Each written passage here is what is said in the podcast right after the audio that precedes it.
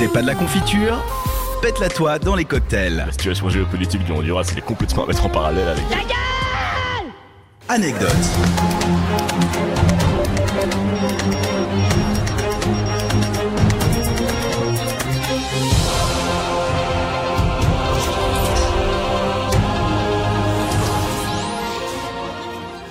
Bonsoir à tous, nous sommes le mercredi 15 novembre 2017, il fait froid, je suis Bastien Astier et il est maintenant temps de se la péter dans les cocktails.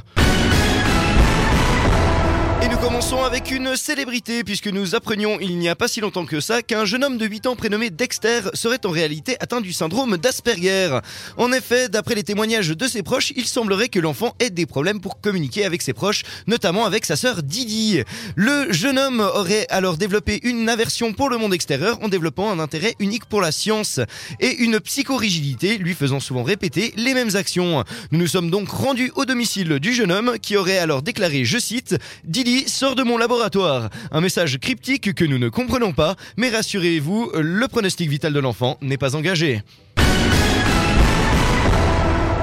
Criminalité à présent, alors que nous apprenions ce matin même l'arrestation de Samy, un jeune hippie au t-shirt vert, souvent accompagné de son chien Scooby-Doo. En effet, il semblerait que, selon le rapport établi par la police, que l'homme ait été pris en flagrant délit de consommation de marijuana. Les autorités auraient alors mis le jeune homme en cellule de dégrisement, puis en centre psychiatrique, jugeant que l'état psychologique de l'incriminé serait en danger. Le jeune homme raconte avoir arrêté moult criminels à l'aide de personnes qu'il n'aurait pourtant pas vues depuis des années.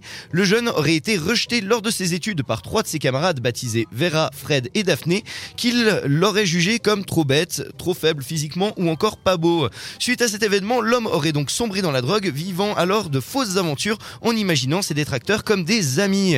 Samy devrait être jugé le mois prochain et sa sentence reste encore impossible à prévoir. Poursuivons avec le scandale politique qui retentit comme un coup de canon dans l'univers du cartoon, puisqu'hier se tenait le procès de Tom et Jerry, qui ont tout avoué. Leur, euh, leur collaboration pardon, serait depuis le début une propagande nazie, et cela depuis la création de leur partenariat en 1940, soit un an après le début de la guerre. Il est aussi à noter qu'à l'époque, les soldats anglais étaient baptisés les Tommies, tandis que les Allemands étaient surnommés les Jerrys. Leur histoire donc représenterait la victoire des Allemands grâce à leur ingéniosité face aux soldats anglais. Les deux incriminés ont donc reçu tous deux une peine de prison de deux ans, de quoi leur laisser le temps de trouver un nouveau nom dans leur duo.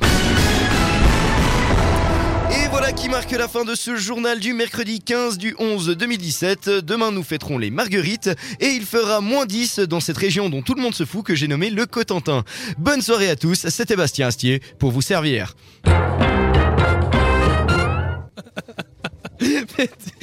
d'où tu sors tout ça Eh, à part ça, c'est véridique. Enfin, c'est véridique. En fait, c'est des théories du complot qui ont, vraiment été euh, faites par des fans.